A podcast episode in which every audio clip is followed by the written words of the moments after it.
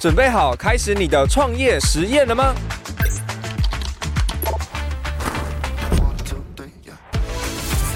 还等什么？跟我一起找出创业的完美组合，释放出无限的商业能量吧！Hello，大家好，欢迎收听查理的创业化合物，我是查理。今天这集是我们的过年特别节目，因为上线的时间应该是在大年初四，所以也要祝大家新年快乐，龙年大吉，欣欣向荣，生意兴隆，国运昌隆，荣华富贵，龙图大展，龙图齐天，有龙乃大。好运龙虎利，钱钱龙中来，心想事成，好运龙中来。就是也特别准备了几句龙年的吉祥话来祝大家新年快乐啦。最近呢，就是在这个节目，我觉得也算是做的快半年的时间，然后我觉得发展都非常的不错。然后最近呃，在过年的期间也有到呃 Apple Podcast 的创业榜第三，所以也感谢大家的支持。那今天这集呢，也想要跟大家来聊聊，就是呃自己创麦麦这两年多来的时间，然后我们做了哪些。些努力，然后让现在可以发展到诶，每个月都有一些盈余，然后也累积了一些不错的缘分。那因为会有这个契机呢，也是要感谢，就是在一月底的时候，然后有受到这个新北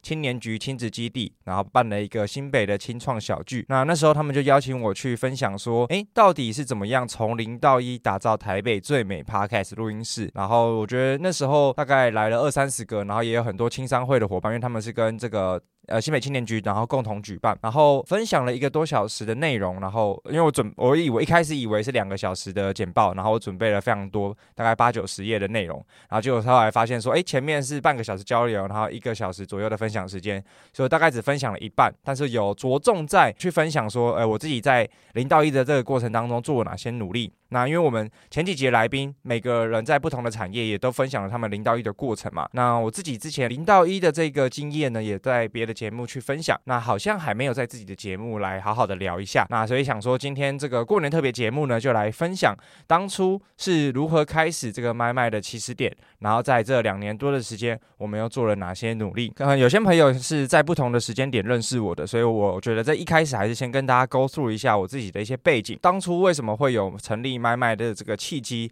那我自己本身呢是呃化工硕士，然后我从高职、大学到研究所都是念化工相关的科系，所以总共念了九年的时间，然后后来有到欧洲去交换半年到维也纳。那那时候也是选化工的科系，所以在 totally 的化工求学路径上，大概有九年半的时间。但是呢，因为在研究所，呃，觉得说，哎，我当工程师，然后以后的生活或者是工作形态可能就是那个样子。然后后来就发现说，哎，其实这个，呃，不太是我想要的。对，我觉得我算是比较后期才开始去探索自己。到底想要什么的这个人，那所以一开始呢，那时候其实考研究所只是因为哎觉得科技业都需要有一个工程师硕士的这个学历会比较容易，然后大家加上朋友也都就是一窝蜂，大家都一起在准备研究所考试，所以那时候就觉得哎好，我 一零四看了一轮之后，发现说哎真的工程师可能有硕士比较好，所以就决定来去报考，然后考上了北科化工之后呢，然后就发现说哎。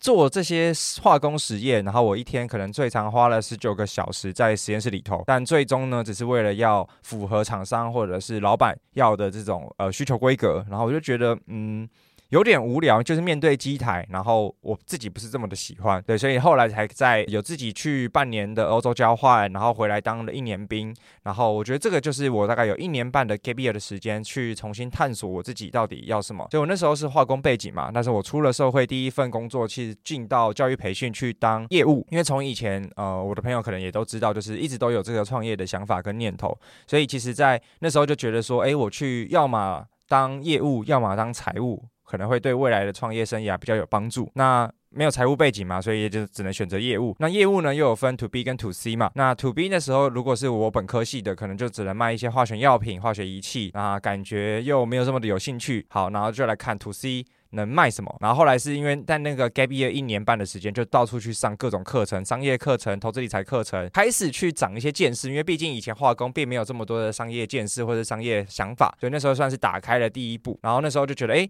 如果要做 to C 的 sales，然后我在上了这个教育培训，然后诶，我来卖这个课程，一来是我自己上过，我觉得对我有帮助，我。呃思想上或者是行动上都有做了一些改变，然后就觉得，哎，那我卖这个课程给别人，给需要的人，然后他们也来上课，他们也获得成长，那我也有一份收入，那我就觉得，哎，这个感觉还不错。对，那其实最大原因也是因为那时候做 to C，那当然有会有很多，因为你自己在研究所或者是在当兵那个阶段，就是开始会大量接触这个市场嘛，那就会有很多，比如说保险啦、直销、房仲、卖车的，他们都可能会想要来增援你。那那时候，呃，我决定要做 to C 了，然后但是一个硕士毕业去做这种卖，刚刚我提到这些东西，我自己的脸拉不下来。对，然后后来是觉得，哎，来卖课程这件事情，我觉得好像，呃，我自己心里这个门槛过得去，所以后来就踏入了教育培训产业。然后一待呢，就待了两年多的时间。然后从一开始就是呃做 sales，然后后来做公司的 PM，然后开始内部孵化了一个线上的课商业课程的平台。然后后来也呃被培训成成为讲师，所以也讲了大概有一年多的时间。那也是在那个时候累积了一些自媒体的经验，因为我们那时候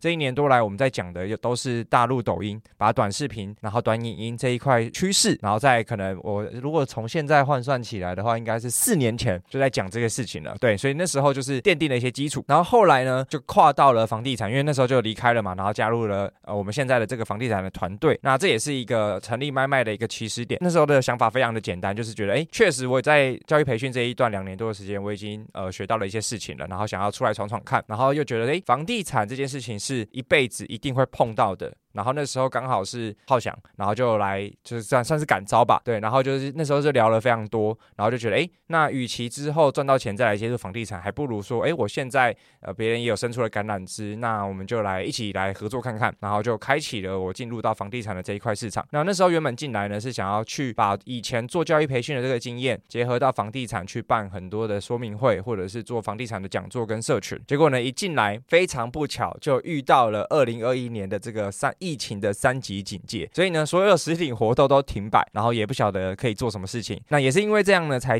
诞生了呃麦麦的这个契机。因为那时候我们呃这个房地产团队，我们擅长的是在做二房东包租代管、资产活化这一件事情。那简单来讲呢，就是我们可能会在双北承租一个空间，假设我们算它四十平好了，那租金可能三万多块，三万五，那我们可能就花一笔预算，然后做老屋改造。然后就把它变成可能是四间左右的雅房或套房，但我们都是在做共生住宅 co-living 的这个概念，四间，然后我们把它分租出去，可能可以到六六万多块的这个租金收入，所以等于每个月我们就会有一个呃现金流的价差。那进来之后呢，原本也要延续做这件事情，但是因为遇到疫情嘛，所以这个物件啦等等都变得非常的困难，也不好开发，那所以才重新去诞生，去思想说，哎，那在这样的期间我们可以做哪些事情？然后再加上那时候呃，因为我自己本身也在 Exchange，在 BD 组。然后那时候的其中一个 member Eva，对，他在 SoundOn，所以那时候我们其实对 Podcast 领域是基本上还完全陌生。然后就跟他聊，然后他可能工作，但是在商岸当业务嘛，然后工作的一些日常，然后也在这样子的因缘际会之下去了解到，哦，原来有一个产业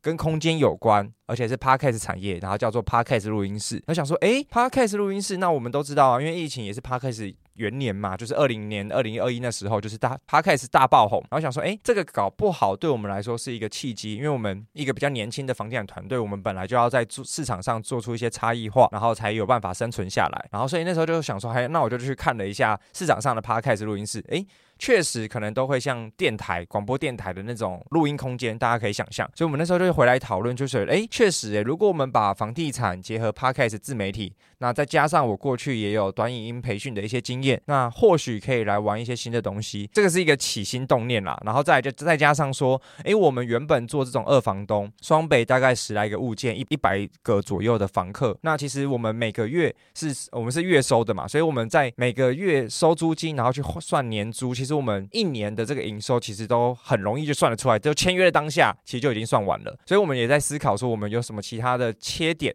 可以做出更有趣的事情。然后就发现说，诶，如果我们是用这个录音室，以前我们是收月租，然后我们录音室的收费方式变成是小时租，那因为就是变成原本从呃月租跳到日租，再跳到时租，然后就觉得说，诶，我们以前做这种二房东生意，出租率都在九成以上。那我们来看一下这个做呃小时时租的话，我们那时候就算了一笔账，我们一天营业时间抓十二个小时，然后只要有两成。就我们那时候点也找的差不多，就找到南京复兴这个点，然后只要有两层的这个出租率，哎，就可以 cover 掉管销跟人呃一个正职的薪水，然后再算一下，哎，那三层的话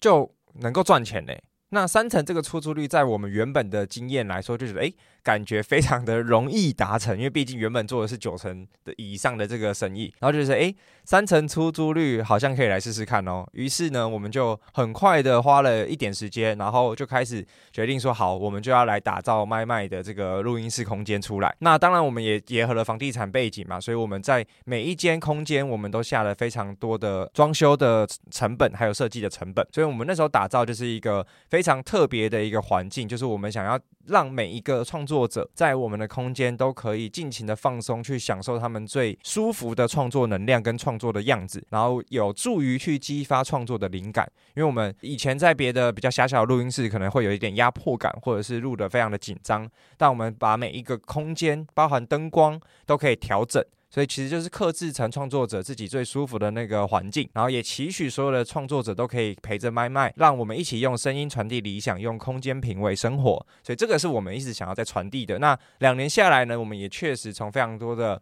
客户身上收到这样子的反馈，觉得我们空间很棒、很美、很舒服、很放松，然后呃接待来宾也非常的有面子。所以种种之下，也算是当初做对了一个决定。总归来说，就是当初的这个契机跟起始点就是这样子诞生的嘛。那所以我们那时候就觉得，哎，好，两层赚打平，三层赚钱，好，我们就开干。所以我们在二一年的八月份，我们就签下了这一个。空间在南京复兴这边，然后我们十一月六号正式开幕，所以两个月左右的时间我们就打造出来。那一开始一开啊，哇，当然想当然二，就是那时候觉得哎，好像有点人脉啊，或是有点累积，然后就开始宣传。但其实发现说，哎，我第一一前两个月业绩超级超级差，因为毕竟我们原本根本就不了解什么是 Podcast 产业，也不在这个领域里面有深耕。那后来了解了之后，才发现说，原本以为可能台双北就是四五家，然后是。但我们决定做，然后到真的做出来，然后再认更认真做试调之后，才发现说哇，有双北有十几间呢，真的是有够卷的，非常的不好做。然后所以一开始生意也都非常非常差，也也赔了蛮多额外的钱，就是营运成本。对，所以。那时候就觉得，哎、欸、哇，完蛋了！就是一开出来，然后都没有任何的呃收入，然后哎、欸、有有一点点收入了，但是连房租完全都不够付，更不用说我们那时候还有请正职的员工。就从那时候开始呢，我们然后就开始了一些，就开始去想说啊，完蛋了，这样子下去不行。然后我们在打造买卖呢，也花了三百多万，totally。然后那时候也没有去谈任何的这种合作啦，或者是赞助，因为我们完全就是门外汉。然后像像就像刚才讲到，双倍有十几间，那很多可能都是以前有 Podcast 这些背景。或者是有电台背景，或者是本身是媒体背景的，对。但我们比较特别，我们是一个房地产背景的团队。那所以我知道很多同行的老板，他们可能就是，诶，以前就有做 Podcast 节目，或者是做电台啊等等，就是有很多这些经验。那最后呢，其中一个梦想就是打造自己的录音室，然后才开了录音室出来。但我们比较。不一样的是，我们是从一个做生意的角度，然后来看待这个市场。那当然，我们也觉得自媒体跟 Podcast 也是一个未来非常有潜力的一一个一个产一个产业，所以我们才会这样子很快速的决定要进来做。进单进来就会像我刚才讲到的，发现说哇，完全没有客人。那到底在这段过程当中，零到一我们做了哪些事情呢？呃，我觉得现在可以我我来稍微带一个大家。回顾一下这个发展过程跟里程碑啦，这个也是那时候在青创小聚有分享，就是我们第七个月的营收才对比前一个月成长了两百 percent，就是翻了一倍。然后第十二个月呢，我们就营收对比去年就是成长了四百 percent。对，那也原因原因原因也是因为第一个月的成绩真的太烂了，对，所以呃对比十二个月后呢，翻了四百 percent，然后二十四个月呢，这当然再翻了一倍。对，所以其实大概一年半的左右，然后我们实现才真的实现了大概损益损益两平，包含所有的薪水，然后营运管理啊，还有所有的租金等等，然后水电啊，还有其他开销。但是我们在二零二二年开始，包含我们在 Google SEO Podcast 录音室搜寻第一名，然后我们也在二零二二年获得了美国 Muse Design 的呃设计奖，然后也跟台湾微软工作生活家共同打造了一个联名空间，就叫做工作生活家。对，然后那时候也参与了非常多的社群活动嘛，包含的 Spa Labs One。Off，然后还有我是新主播，还有月经狂欢节，我们都是他们的 media 或者是 community 的 partnership。然后二零二三呢，我们也开始有了签约一整年的客户，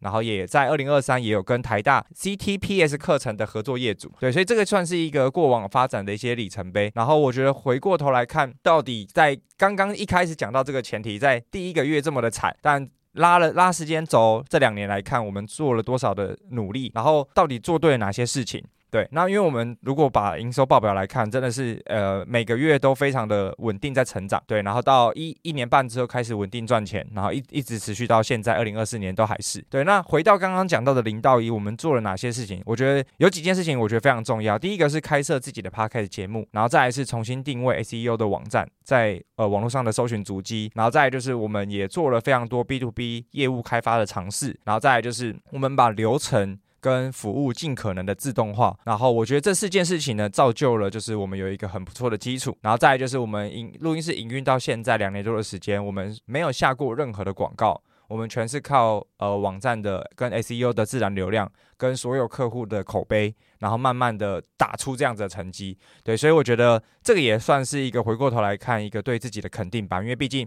那时候非常的有趣，我们刚开的时候，然后花了很多预算打造出来，然后我们也有邀请比较资深的一些 podcaster，然后来开箱啊，或者是来体验，然后就也有很资深的前辈一来，然后看了一下，就说这个绝对不会赚钱，因为他们原本的想象的录音室就是不可能弄得这么奇花，或者是这么的呃装修的这么漂亮，对，所以这个是在他们认知里面的生意，但是现在呢？确实，我们有赚钱，所以我觉得也是回过头来给自己的肯定，然后也是我们从另外一个视角踏入 Podcast 这个领域之后打出的一些成绩。好，那回过头来就来讲说，哎，到底这个零到一做了哪些事情？包含说，哎，那时候我们还在装修的时候，我就拿着。呃，六张设计图，空间根本就还没做完，但我拿六张设计图，我就开始去做 BD，直接去开发。然后那时候呢，就去找了站长 Look，然后跟陆队长，也是我们之前卖卖的小聚的讲师。然后那时候他刚好在办线上课程，然后我就直接去 BD 说，诶，那我们准备打造一间新的录音室，然后有没有机会可以跟他课程来合作？然后后面也非常的顺利。那当然一合作下来，然后我们那一批。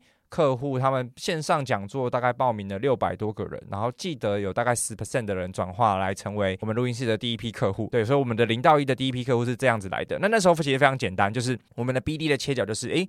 我们跟他们合作，我们赞助他们录音室时数，让报名课程的人的学员，因为会报名 Podcast 课程，一定是对制作 Podcast 有兴趣。那报名了之后呢，他可以额外获得录音室使用的时数。那对于制课单位或者是办课单位或者讲师来说，诶，他确实对于学员来说多了一种多了一个福利，那也有助于可能他他他在他们。报名讲座上会更有动机。那对我们来说，我们也是拿我们既有的资源去换到呃第一批可能对于 Podcast 录音室有需求的这群的使用者客户，所以那个就是一个非常很不错的一个合作，呃，至少是双赢甚至是三赢的一个局面。当然，这个是待会可以再细讲。好，那我回到刚刚讲到第一件事情，我们做了自己的 Podcast 节目，然后呃，因为我们那时候二一年的十一月开嘛，然后十二月我就开始做节目，因为发现说，哎。不懂 Podcast 是什么，然后也不懂创作者创作者的需求，那我一定要成为 Podcaster，我才能够来了解到底这个产业里面可以怎么玩。所以那时候先开了一个 Podcast 节目，然后就就做做访谈的。然后那时候策略也很简单，因为我们在初期最需要曝光。然后那时候我们也就是从我过往的经验吧，就是因为我没有电商背景，所以我对广告投放也是很不熟悉，所以广告投放这件事情一直都。呃，不是我们有信心的策略之一啦，所以我那时候就是比较土炮，用这种方式，然后开自己 Podcast 节目做访谈，然后我就直接先邀约我周围有流量的朋友，包含可能像阿张啊、瑞咪啊、Cherry 啊，就是他们至少在自媒体都是生自媒体的领域里面生根了。呃，够深，然后是我觉得透过这样的方式，然后大家来也会帮忙宣传嘛，然后甚至我们呃后来也有开了开发了一些呃合作的一些方式，然后给他们，对，所以我觉得呃一开始他们来，然后也会帮忙抛抛个线洞，我觉得有抛线洞就差很多，因为他们的 TA 就非常的精准，全部都是有做自媒体的，所以其实。变相的就会让这些人也知道说，哦，原来有一个新的录音室品牌在台北，然后诶很漂亮哦，然后环境也不错，然后该有的设备什么基本都有，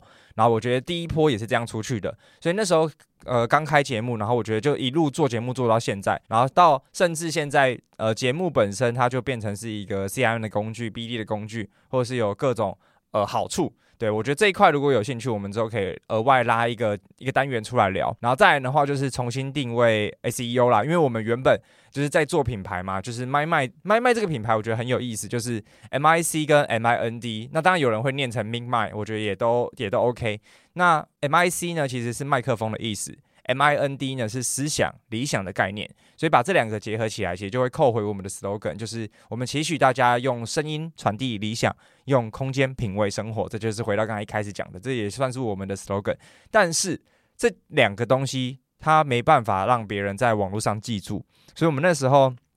就想了一个想要让人家记住的切点，就是全台最美 Podcast 录音室。那当然，我们觉得这件事情是事实也没错，而且后来也很多创作者这样讲，但是。呃，我们那时候就跟阿张聊，然后因为我们也是录访谈嘛，然后他除了会帮忙宣传之外，然后也开始给了一些反馈，然后包含看了一下我们的网站，就说：“诶，你做全台这个 ACEO，没有人会这样搜寻，因为那时候我们对 ACEO 也没有这么的理解。”然后他就说：“你要把它改成台北，因为大家会搜这种地域性的空间，就会用台北。”然后 Podcast 录音室，或者台北 Podcast，或者 Podcast 录音室这样子来搜寻。那当然，我们原本误打误撞的这个 tag，其实就已经把 Podcast 录音室这个关键都吃下了。当然那时候做的比较早的，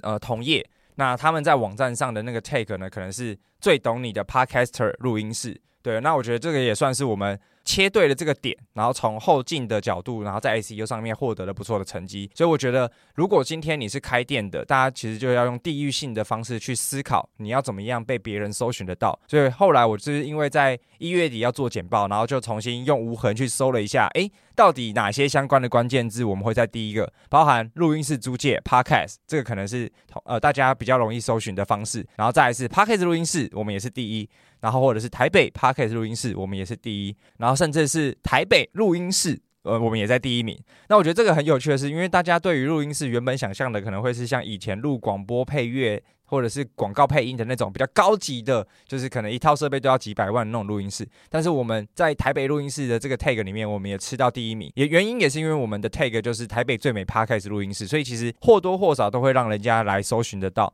所以我觉得在 ACU 的定位，包含不管你今天是开餐厅或是干嘛的，所以现在就像我们呃上上一集的来宾 John 讲的，就是台北中山区、大安区、东区烧肉店、录音室等等的，其实就是今天你的地域性。那你就要在网络上去累积这样的足迹。那这些足迹呢，它的方式是，它他们也是有自己的网站或是部落格网站。那我们呢是直接在我们的预约网站跟我们整个官方网站上面的搜寻，就直接把这个 tag 下下去了。所以大家一搜点进来了，就会直接进到我们的官网。所以我们自己在自然流量这一块也吃到了蛮多的红利。所以我觉得在定位 SEO 这件事情就非常非常的重要，因为这个也是呃我们也没有特别去下 SEO 广告。我们就只有在定位这件事情上做好了。那其实到现在，整个同行里面，我们的搜寻就都是第一。那当然，我们的字不是不是特别热的字，所以其实如果你切对的点，切对的赛道，我觉得都会有机会可以在这一块上面获得不错的成绩。那当然 p a r k e 录音室这个搜寻的结果，呃，也只有三十几万笔。对，但是我觉得这三十几万笔我们能够能到第一，但因为这个。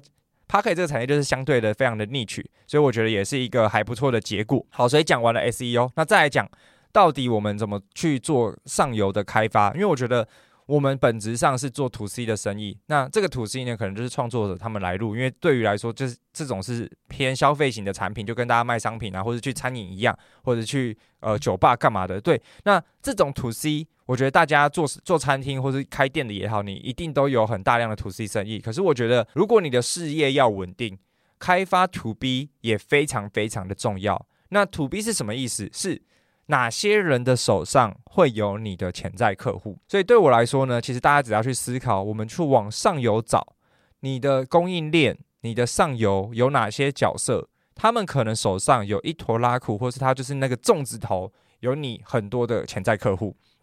所以我们做了哪些尝试？第一个，我们就往上游开发，比如说 Podcast 制作人、Podcast 讲师、Hosting 平台，Hosting 就是上架 Podcast 的地方。那我们也呃，台湾就两大，一个是 First Story，一个是 s o n g。那我们是很成功的跟 s o n g 谈了比较深入的合作。那 First Story 就还在努力中，呃，希望克克有听到这集。对啦，没有，但我觉得他有他们有他们的立场啦。好，那我现在来讲 Podcast 讲师，就如同刚刚讲到的，其实会去上课的人潜在都有。使用录音室的需求嘛，所以就像刚刚那样，诶、我们也是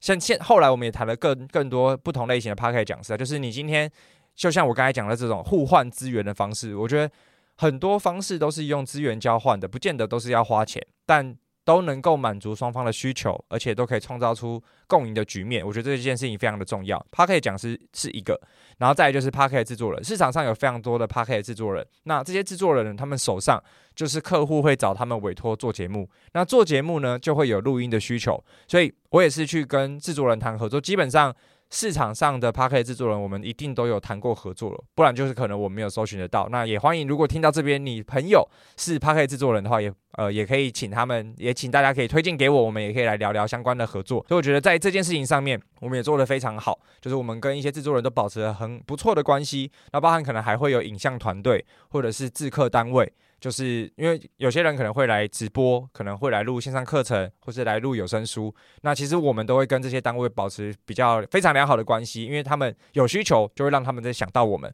对，那所以我觉得这个也是，诶，今天你如果是开餐厅，或是你是卖东西的，那大家也可以去思考说，诶，原本我铺的通路都是做 to C 的，那我有没有什么方式可以去做 to B，然后把我的事业可以稳定下来？就像诶，比如说，呃，我朋友。呃，是我们扶轮社的社友，他做蔬果批发，以前他可能在北荣里面卖，就是做 to C，那可能不见得这么的稳定。那他接手之后呢，就把这个模式改掉，把同样的有在北荣里面卖，那但是他额外做了一条 to B，就是供应餐厅变成批发商，所以供进餐厅这个蔬果批发，它就会变成相对稳定，因为餐厅每个月只要在有营业，它就一定有需求，所以它就会变成是一个稳定的货源。跟我稳定的金流，所以我觉得今天不管你的产品或服务，都可以去思考到底我们要怎么样去转。所以像我一月底那时候在分享这一段的时候，然后那时候刚好有一个北科的学妹，她是做英文培训的，那她就直接现场提问说：“诶，那如果是她的这个产业，她的 to to B 可能可以往哪边走？”然后我那时候 就很随便的临时想，诶，比如说她可以去网上开发呃 HR。或是企业人资，或是猎头，因为这些人他们手上的 candidate 或者是公司内部的高阶主管都会有做英文进修的需求，那所以直接找到这些头，他可能就会是一个很不错的方式。就然后也跟很多的产品啊，或是礼盒厂商都会很想要去攻福委会这一块，因为企业的福委会呢，他会去决定说。诶，今天他可能过年过节要采购哪一家的商品的时候，诶，如果你跟服委会的关系不错，或许我们就可以打造一条稳定，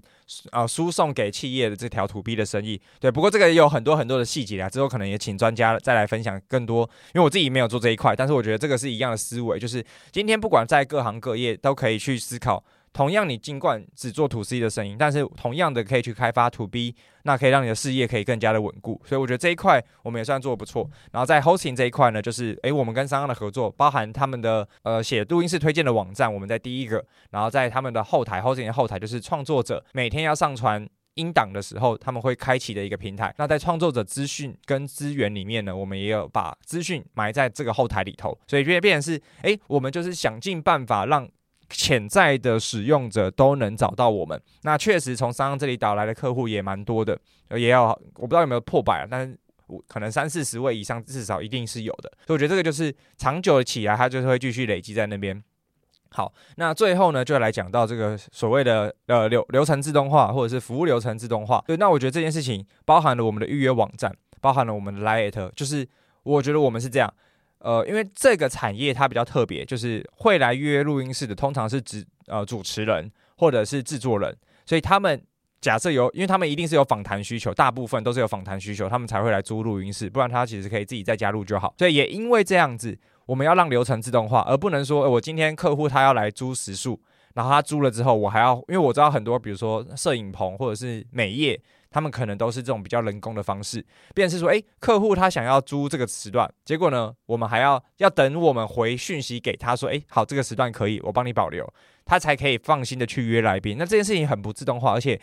彼此的时间都会被拖延着。所以我们的做法就是，我们从 day one 就直接把做了一个系统网站，当然我们也是用既有建呃市场上既有的套版做完了之后呢，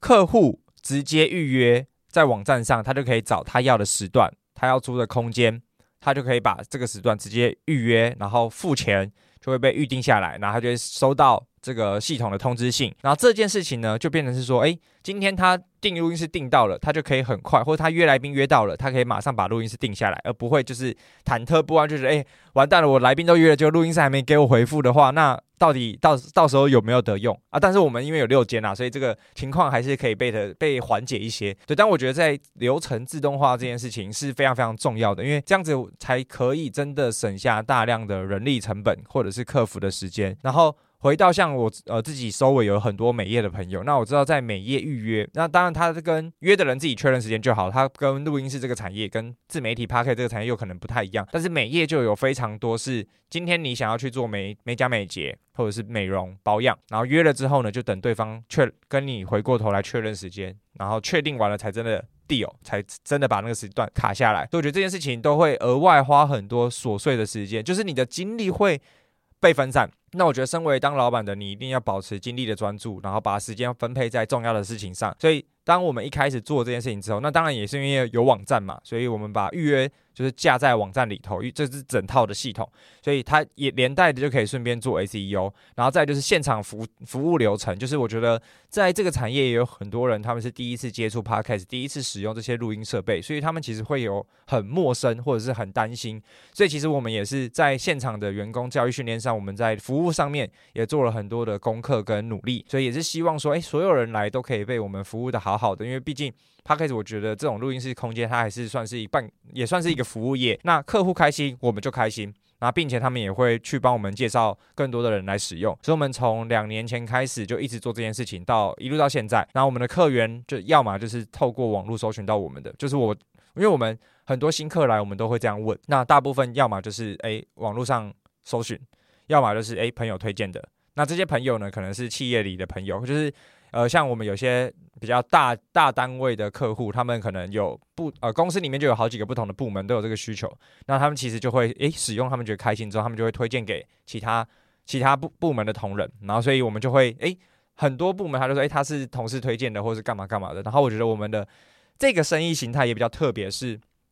我们在产业里头算是比较特别，我们忙的忙碌的时间呢是平日的下午。因为就像我们讲的，我的策略的关系，所以很多我们对我来说都是在做 to B 的生意，就是呃，这个 to B 比较像是都是公司行号或者是老板或者是自由工作者比较多去使用我们的空间，因为我们的定价也是在同行里面最高的。那在此之下，就吃到一块就是诶，第一个比较有消费能力、质感比较好的客人，那他们的需求就会是。一个比较好的环境。那 To C 的创作者就对于对我来说的定定义就是说，诶，这些人他们平日上班有工作，但是他们可以录音的时间就是下晚上或者是假日。对，那这个在我们录音室的客群里面相对的就比较少。我觉得可能大概六比四或七比三吧，这样子的比比例。对，所以总结来说，就是刚刚讲到的这些细节，就是包含开自己的节目，然后作为 CEO，然后做 B to B 的上游开发，还有把服务流程自动化，是我觉得在。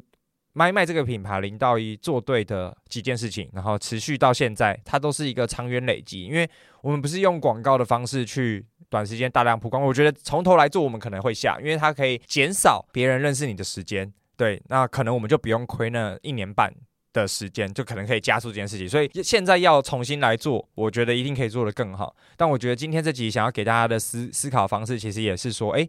再透过这样子的方式，我我们当初是怎么零到一把它做起来的？然后我们是如何完全没有下广告，然后只靠着 SEO 自然流量，还有客户的口碑。那我们关键节点做过哪些事情？那我觉得就是给大家一个分享。那我觉得这也是一个蛮掏心掏肺去分享在我们自己零到一的过程啊。那当然里里面有很多产业的一些 inside，对。然后我觉得如果大家有兴趣，因为这一份的这个这一这段内容大概也是我自己在青创。小聚分享的，那当然没有那么的完整，因为现场也会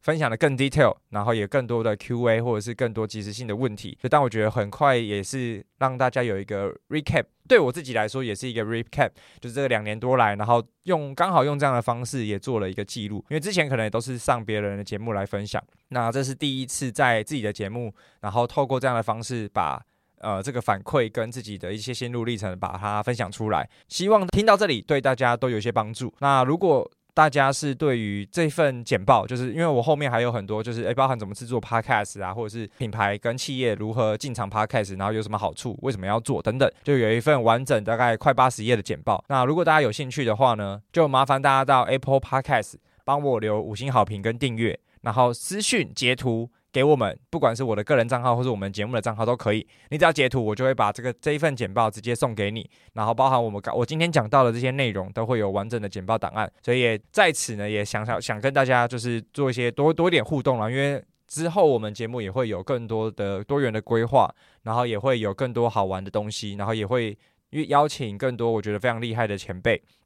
或是创业家来跟大家分享，对、啊？所以我觉得，如果大家想要拿到这一份完整的内容的话，那就帮我在 Apple Podcast 留下五星好评，然后我会把简报链接再寄送给你。对，那最后呢，就还是要祝大家新年快乐哦！这期 竟然单口 Lily Coco 录了快四十分钟，对啊，所以也新年快乐。那接下来也敬请期待我们接下来的其他集数跟节目哦。那或是如果今天你有特别在你的产业，你有想要特别了解哪一位创业家，也可以透过评论的方式或是私讯来告诉我们。那我们也会尽可能的来去邀约。那感谢你的收听，也祝大家新年快乐，龙年行大运。我们下次见，大家拜拜。